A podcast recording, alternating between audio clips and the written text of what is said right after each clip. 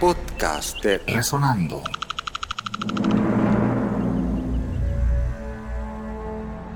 El profesor Argote era una persona muy simpática, muy agradable, era bien alto, ah, siempre estaba contento, siempre estuvo cantando, tocando la guitarra.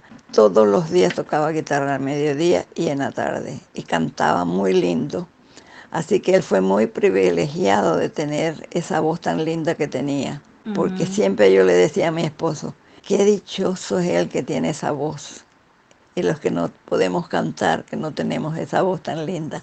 Así que es un privilegio. Sí, mi mamá sí dice que él, cantaba ópera, que era oh. no creo, y que, y que lastimosamente no, no, quedó, eh, que no quedaron grabaciones. Ay, qué lástima, ¿verdad? que no, nunca lo pudimos Y de lo de Boquete también, como en esos tiempos no había la oportunidad de grabarlo, como mm. nosotros lo hubiéramos grabado.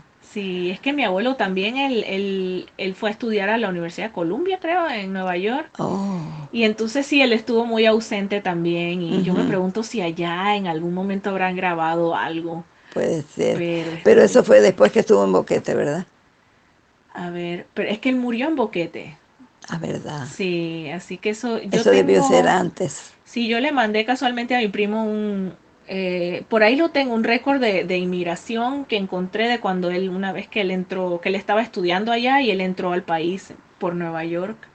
Voy a buscarlo, pero sí en esa época él vivía en la Universidad de Columbia. Oh. Eh, sí, estudiaba allá, pues. Así que yo tengo muy lindos recuerdos del profesor, del profesor Argote. Y, yo lo admiraba, era bien alto. y como mi papá era alto, yo siempre le decía a mi papá, papá, mira, el, señor, el profesor también es alto como eres tú.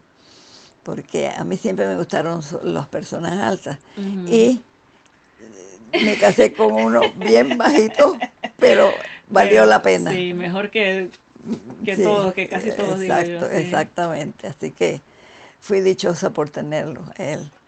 Pero el profesor Argotes vivirá en mi memoria siempre. Fue una gran persona.